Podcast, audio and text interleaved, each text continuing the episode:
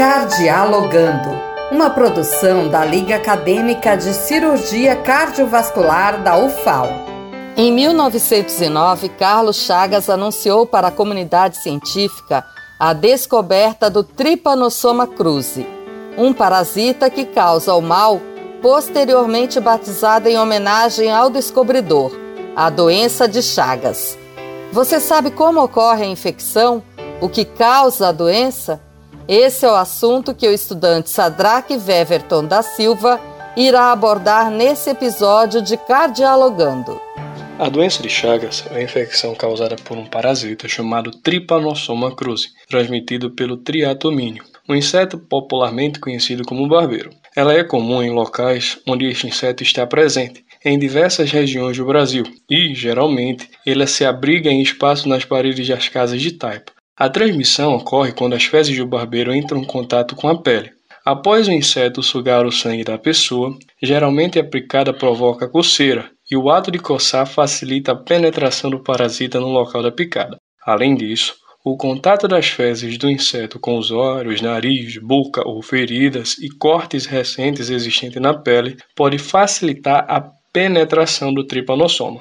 Outros meios em que a transmissão pode ocorrer são através da gravidez, de transfusão de sangue contaminado e por alimentos contaminados que não tenham passado por nenhum processo que faça sua limpeza apropriada. A doença de Chagas afeta mais de 6 milhões de pessoas em 21 países das Américas, no Brasil, o sucesso das ações de controle do inseto barbeiro realizado em nível nacional a partir de 1975, em conjunto com a vigilância na triagem de candidatos à doação de sangue, tecidos e órgãos, reduziram o número de casos de doença de Chagas. Depois da infecção, a doença pode ser leve e durar poucos dias, causando inchaço, febre e fraqueza em todo o corpo, ou mesmo não causar sintomas.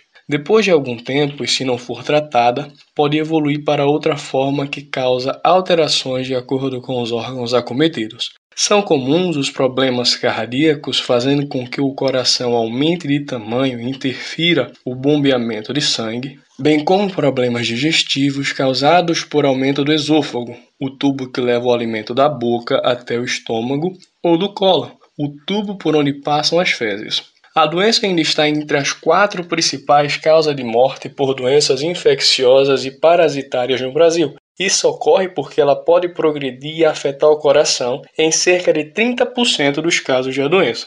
O tratamento para a doença de Chagas se concentra no uso de medicamentos que matam o parasita e no controle dos sintomas, uma vez infectado e desenvolvendo a forma cardíaca, deve conduzir os cuidados devidos que incluem o monitoramento da progressão da doença, uso de terapia antiprotozoário e tratamento de suporte de complicações cardiovasculares, incluindo insuficiência cardíaca, arritmias e tromboembolismo. Para casos mais graves, como um episódio anterior ou alto risco de parada cardíaca súbita, é indicada a colocação de um marca-passo.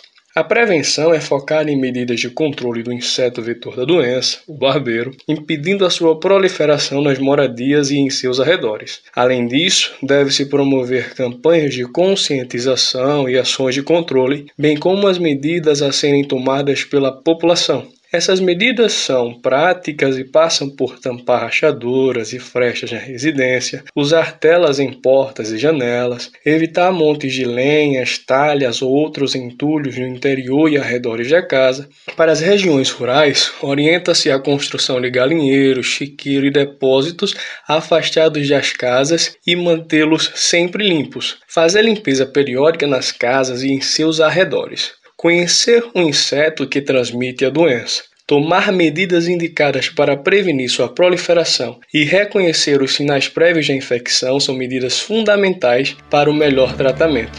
Prevenir é a melhor forma de cuidar.